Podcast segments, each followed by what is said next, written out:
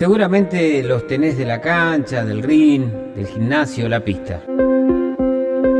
Te invitamos a conocer un poco más de nuestros deportistas en Fuera de Juego. Esto es Fuera de Juego Podcast.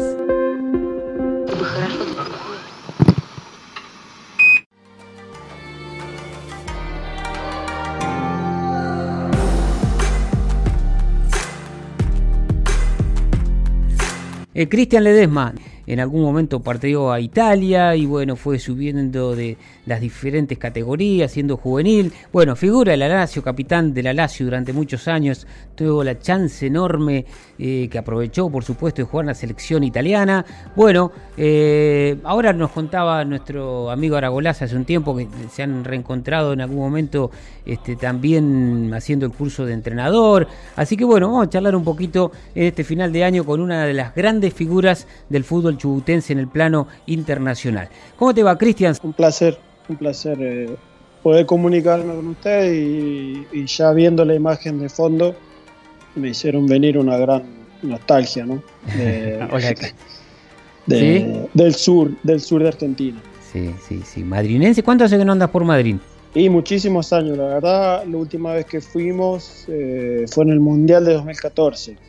Ah, mira. Eh, después, de, después de ese año tuve la oportunidad de traer a, mi papá acá, sí, de ver a, mis familiares, pero ya teniendo hijos grandes, una nena, una, una nena, una chica de 16 años y, un, y mi hijo tiene 13, se hace complicado en junio cuando tienen más, más actividades que, que casi durante todo el año. Eh, él que juega al fútbol, ella que hace que hace danza, no tenemos mucho tiempo, la verdad, para, para poder volver. Se sabe que cuando se va a Madrid, el viaje es tan, tan largo que mínimo 15 a 20 días hay que tener. Claro, se entiende. un mes, si se puede, entonces, este, claro, eh, sacar a los chicos un mes de las actividades que tienen, porque tu familia es italiana, ¿no? Tu esposa es italiana, tus hijos nacieron allá, o sea, para ellos venir acá es un plan de, turismo, digamos, muy distinto a, tu, a lo tuyo.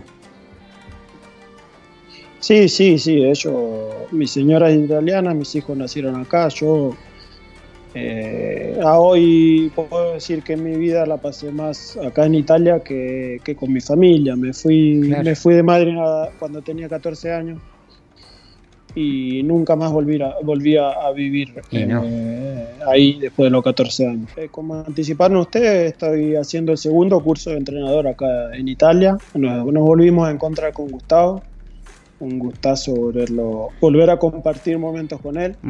Eh, estoy haciendo el segundo nivel, o sea que terminando este curso podría entrenar ya cualquier categoría juvenil de, profesionales y una serie C sería, que es la tercera división acá.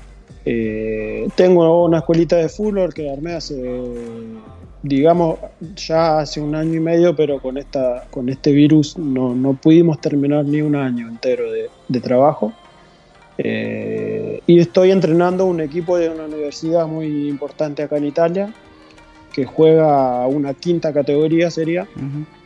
Eh, estoy entrenando, haciendo experiencia, me gustó porque empecé no con la idea, yo no quería empezar enseguida con, con un primer equipo, bueno, empecé, me gustó, me está gustando y ahí me vino las ganas de hacer el segundo, el segundo eh, curso. Eh, y mi idea es seguir formándome como, como entrenador, no dejar de parte la escuelita de fútbol. Tenemos 260 chicos, eh, seguir creciendo, seguir tratando de construir algo, algo importante para, para estos chicos. Y repito, formarme como entrenador y el día de mañana, si se puede ya en junio, eh, encontrar una categoría juvenil para poder desarrollar con lo que uno lo que uno piensa que, es eh, la idea ¿no? para transmitir a, los chicos de hoy. Claro. Nació en mi cabeza cuando todavía jugaba y mi hijo empezó a hacer eh, las juveniles en la Lazio con 6 años. Hizo de los 6 a los 12 en la Lazio. Eh, y viendo, viendo cómo crecía, cómo cambiaba, me vino, me vino esta, este, esto de querer tener esa satisfacción de poder dejar algo a, a, un chico o a más de un chico, ¿no? Eh, pero también hay que meterse en lo que es hoy la mentalidad de los chicos de hoy, que no es la que, no. es la que teníamos nosotros. Es muy distinta y, hoy no puedes venir a decirle, mira que yo me fui de boca, me volví para mi casa y después me salió la prueba en leche y me fui para leche, porque no lo, no lo entienden, porque son otro tiempo, porque eh, la diferencia que yo noto es que eh, también muchos dicen nosotros no teníamos todo. Yo creo que nosotros teníamos todo, pero no enseguida. La teníamos que pelear mucho y le dábamos otro tipo de valor a las cosas. Eh, hoy tienen todo y rápido. No es que no, no es que nosotros no teníamos la posibilidad, nosotros teníamos la posibilidad de, ir a hacer una prueba a Buenos Aires, de, tratar de, llegar al fútbol, la primera. Yo con 14 años jugué en la primera de Luni, tuve mis posibilidades, pero eh, se necesitaba tiempo, mucho más tiempo para volver a, para, para llegar a esos objetivos que eran, eh, como dije antes, llegar a la primera, tener una oportunidad en reserva, eh, poder hacer un viaje para hacer una prueba en Buenos Aires. Yo con 16 años jugué en reserva, en la reserva de Boca, y, pero la peleé, me fui, repito, lo que dije antes, tengo un hijo de casi 14 años y yo con 14 años me fui de mi casa, saludé a mi vieja, a mi viejo, a mis ocho hermanos hmm. y nunca más volví a vivir con ellos. Mirá, mirá, mirá y hoy lo ves, eh, me, gustó a dónde ibas, me parece que hoy lo ves a tu hijo y, más allá de que te veas reflejado en él, en algún gesto, en algo que deben tener muy parecido, no, sé si vos lo crees capaz, ¿no? Porque eh, esta generación de padres este, sobreprotectores en general, no sé si criamos a nuestros hijos con esa capacidad de superar adversidades tan, tan chicos como te tocó a vos. Sí, eso también, no, solamente ellos, sino la, mentalidad que tenemos también como padres nosotros. Claro, sí. Se me hace imposible decir, mi hijo el año que viene se va a ir a 1600 kilómetros y no sé si lo voy a ver después de tres meses, seis meses, porque yo cuando, cuando me fui para Buenos Aires volvía cada seis meses, era el que más lejos vivía de, Buenos Aires. ¿En la pensión de Boca? Y sí, sí me, sí me alcanzaba para para, para pararme el pingüino, creo que era en ese sí, tiempo. Sí, sí, el colectivo. Ah, sí, el bus, que era el que más barato salía y claro. todos lados. Si había tres, había tres casitas en medio de la ruta, paraba. Sí, Entonces se metía 20, 20, 22 horas. Y se me hace difícil, pero son cosas que me gustaría mucho cuando vuelvo ahí a Madrid contar esto a chicos que están creciendo. Me, encanta, acá en Italia lo hago. Sí, sí, es un poco la idea. Vos sabés que me, encantan este tipo de notas, me encantan a mí hacerlas en lo particular, me puedo dar el gusto de personajes del deporte nuestro que cuenten por las que pasaron. Eh, leíste vos sos testigo, acá hemos hecho varias este año. este, eh, charlar con vos era una deuda que yo tenía pendiente porque nunca se había dado, porque han pasado tantas cosas todos ustedes, los deportistas que han tenido que remarla y mucho. Este, acá me está, te está mandando saludos, lo, sumo a Gustavo García, kinesiólogo amigo, eh, que en algún momento este, vos le regalaste una camiseta. Eh, porque le te atendió a la rodilla cuando te fuiste de boca, dice que sos un fenómeno, eh, que, no puede creer de dónde saliste y a dónde llegaste.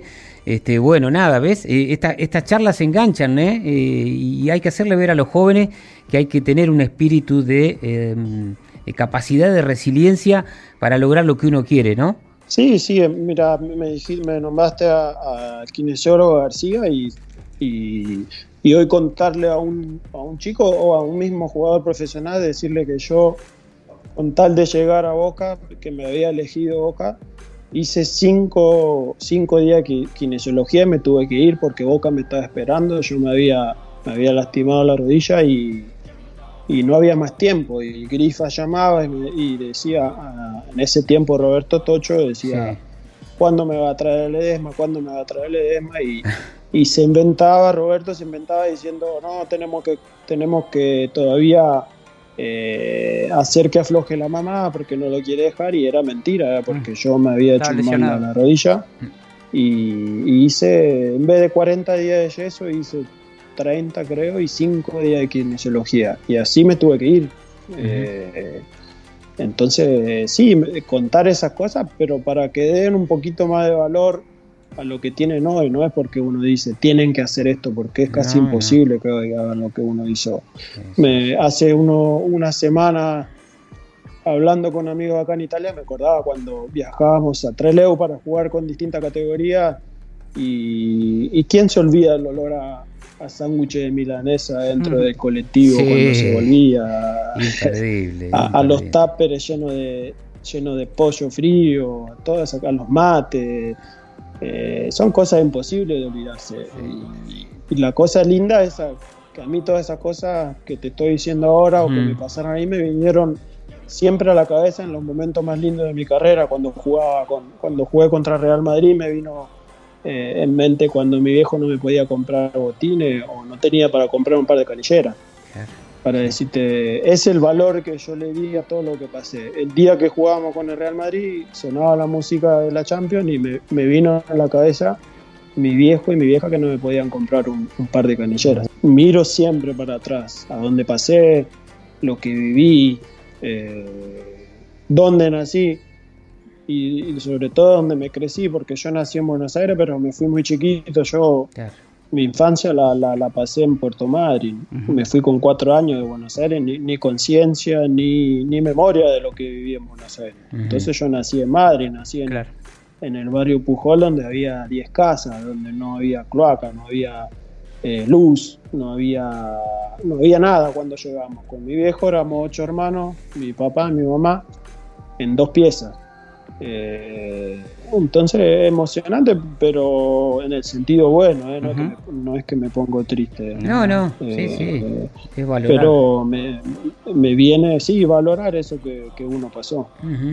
¿Tu viejo vino a Buenos Aires en busca de, de laburo, como tantos a la Patagonia en un momento?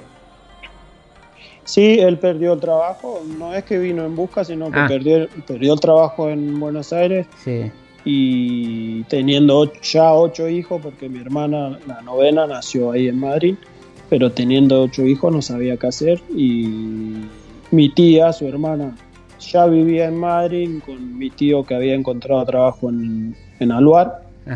Y, y se vino primero él, un año, se fue primero él un año solo tratando de buscar suerte, encontró trabajo, encontró un terreno, bueno, cuando encontró el terreno y pudo hacer esas dos piecitas donde vivíamos todos, nos fuimos, se fue toda la banda para, para, Puerto Madre, porque éramos una banda, sí, sí, sí, Está tan interesante la nota que empiezan a llegar mensajes de todos lados. Algunas preguntas las voy a trasladar, todas no, amigos, porque no lo vamos a tener a Cristian hasta la medianoche acá. Una, eh, la de Gustavo García, le voy a dar prioridad. Eh, muchas veces se habló que no te llamaron de la selección argentina antes que vos te nacionalices porque te fuiste mal de boca. ¿Te llegó eso? ¿Lo pensaste? No, no, yo siempre viví mi vida acá. Yo estuve entrenando dos semanas con la sub-20 que ganó el mundial ahí en Argentina cuando estaba en Boca. Pero nunca tuve ese rencor de, de pensar, no, viví yo, el fútbol no lo viví en Argentina. Eh, es verdad que a mí mucha gente no me conoce porque no, no jugué en primera y no, y, bueno, ahora con el pasar de los años siempre se ve más el fútbol europeo, pero antes no se veía. Yo me vine con 17 años, pasé, pasé casi dos años sin poder jugar porque Boca no me dejaba. Claro. Y, y mi carrera la hice acá, pero nunca fui rencoroso con, con el fútbol argentino ni, ni con Boca, porque en Boca yo sé quién que me hizo mal, no, no, es, no fue Boca el que me hizo mal, fue algún que otro dirigente que... ¿Macri? No, tampoco él, ah. no, no, no, eran dirigentes que, que trabajaban ahí, pero trabajaban para ellos mismos. Ah, Entonces... Entiendo. Pero no, no me gusta ni nombrar nada porque dar importancia a gente que, que hizo mal que hizo mal las cosas. A mí me fue muy bien. Gracias al, al a, las cosas que hicieron mal ellos, a mí me fue muy bien. Sí, pero, gracias a tu esfuerzo. Porque quizás a otro pibe le hubieran jodido la carrera. ¿No? sí, y, el esfuerzo, la perseverancia de quedarme. Yo, mira, yo lloré, viví encerrado en hoteles, llorando eh, por el permiso de trabajo a veces no me pude volver a casa, pasé momentos feos, no podía llamar a mi casa, no tenía plata. Eh, iba de prueba en prueba, pero no tenía conexión con lo que era mi familia, no tenía ningún, ninguna persona a mi lado que, si quería llorar me daba un abrazo y todo eso. Pasé momentos jodidos. Solito, no es todo lindo. No es, no es, sí, solo, solo, completamente solo. Yo hasta que eh, recién cuando aprendí a hablar casi perfectamente el italiano, empecé a encontrar gente que hablaba español. Nunca encontré una persona que, hablara español en, los primeros años. Sé de lo que hablas. Eh, Leche te abre las puertas en 2001, pero anduviste, eh, recordá un poquito, eh, ya que estás con buena memoria seguro, jugaste en un, clubes de menor renombre, ¿no? De más abajo. No, yo cuando me fui de Boca hice la, mi primer prueba la hice en Leche, sí. pero Boca no me dejaba libre. Pedía mucha plata. Mm. Entonces empecé a hacer, eh, yo me metí acá y yo le conocí un, representante italiano, le dije, yo me quiero quedar acá. Mi familia me bancó, este representante me bancó porque no sabiendo si yo iba a llegar o, menos, me bancó y empezamos a hacer pruebas y, mientras hacía pruebas me, traté de, fichar en un equipo de la Serie D, que sería la, la cuarta división acá en Italia. Para poder jugar, por lo menos para poder jugar, siendo que, no era profesional, sino que era amateur, pedimos, ah. el, permiso a la federación para ver si me dejaban, pero nada, no me, dejaron, no me dejaban, no me dejaban y pasaron casi dos años.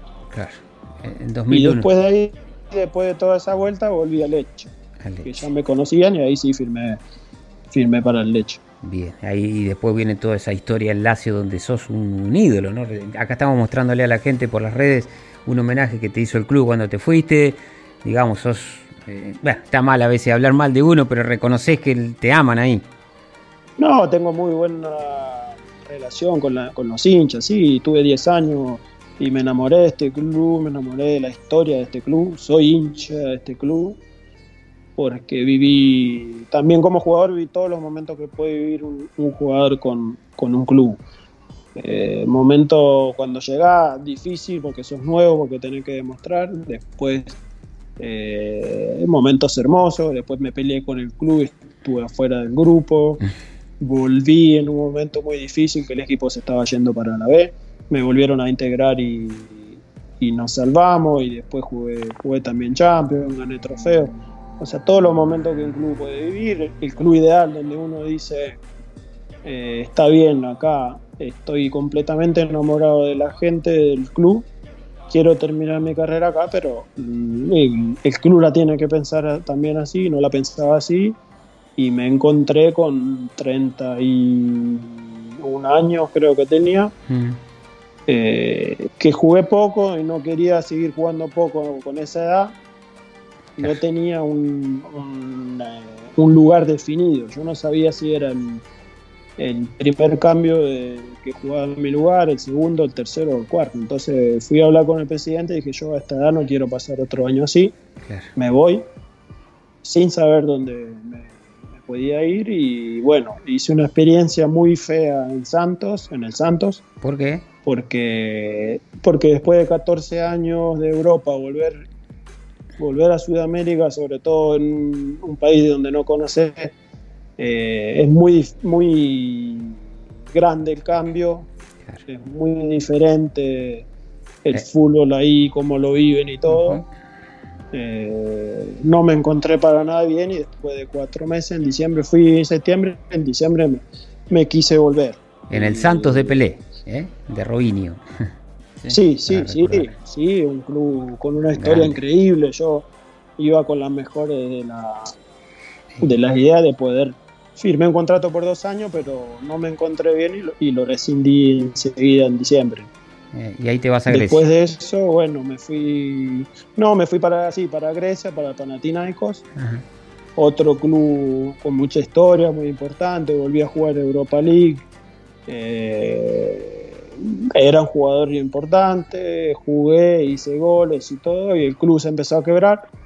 No pagaban, no pagaban, mandé a mi familia de vuelta para Italia y, los últimos seis meses los jugué en un equipo de la B italiana que estaba está a, 40 kilómetros de mi casa, entonces yo vivía en Roma y iba todos los días a entrenar y a jugar ahí. Claro, Ternana. Y la última, sí, Ternana. La última experiencia profesional que hice fue en, Suiza, en el Lugano, que ahí también, antes de ir y decidir hacer el primer curso de entrenador, eh, bueno, fui a hacer el curso, estaba Walter Samuel estaba ahí, me llamó que estaba de, de viceentrenador, de segundo entrenador ahí en, Lugano.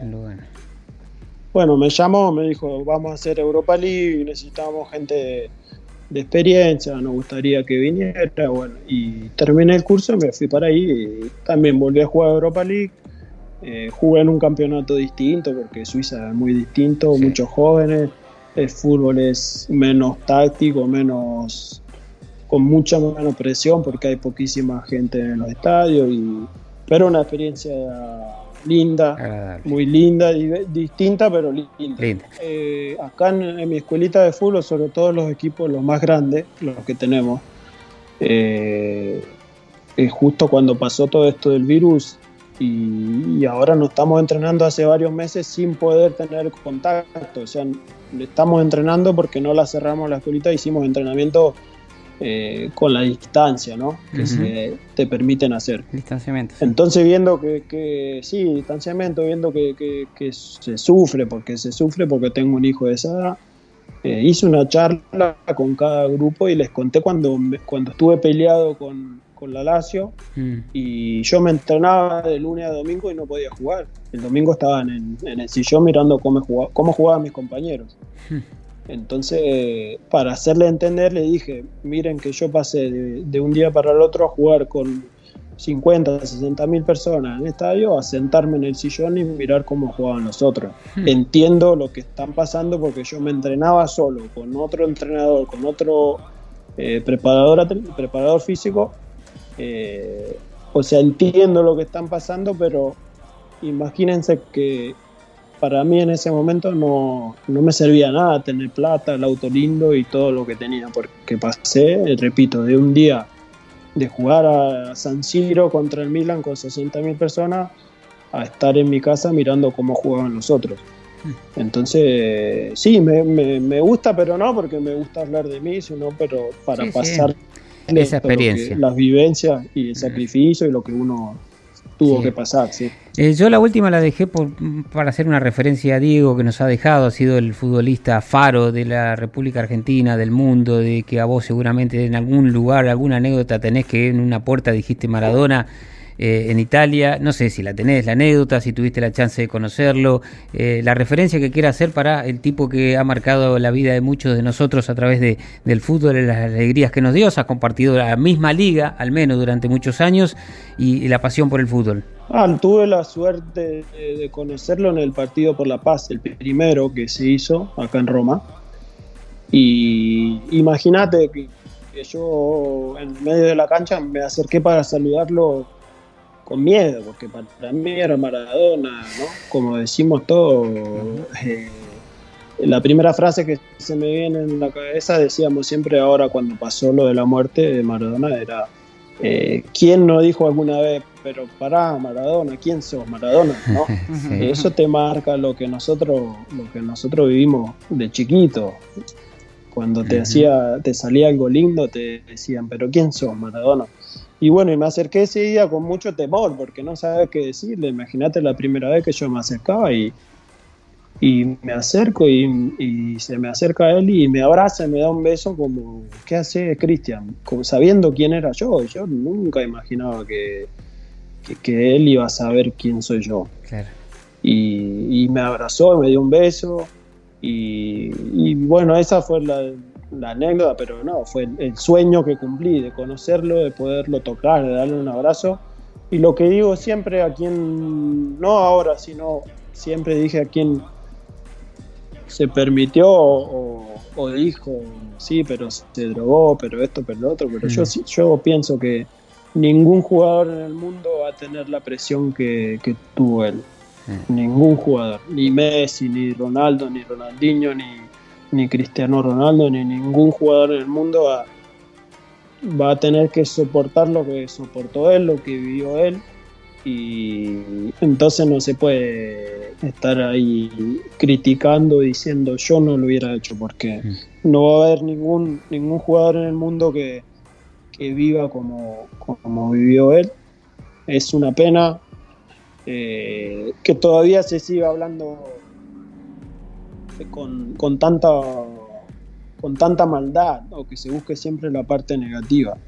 Eh, hay que acordarse de, él lo que a millones y millones de, niños, de niñas, de personas, de gente grande que, hizo feliz. Eh, y, sabiendo que a punto también fue uno que, que nació y se hizo de abajo con el talento que le dio Dios, pero él no nació en Monte Carlo, nació, nació en Villa Fiorito y la tristeza así de no creer, porque a veces no crees, yo veo imágenes y te viene, te viene siempre, se te cae la lágrima y no se cree que no esté más. yo no creo, a veces te, como que te despertás y decís, pero de verdad se murió Diego. Eso creo que, es lo que nos pasa hasta todo lo que, Lo que crecimos con él. Bueno, viejo, igualmente. Eh, Cristian Ledesma, desde Leche, Italia, charlando con nosotros.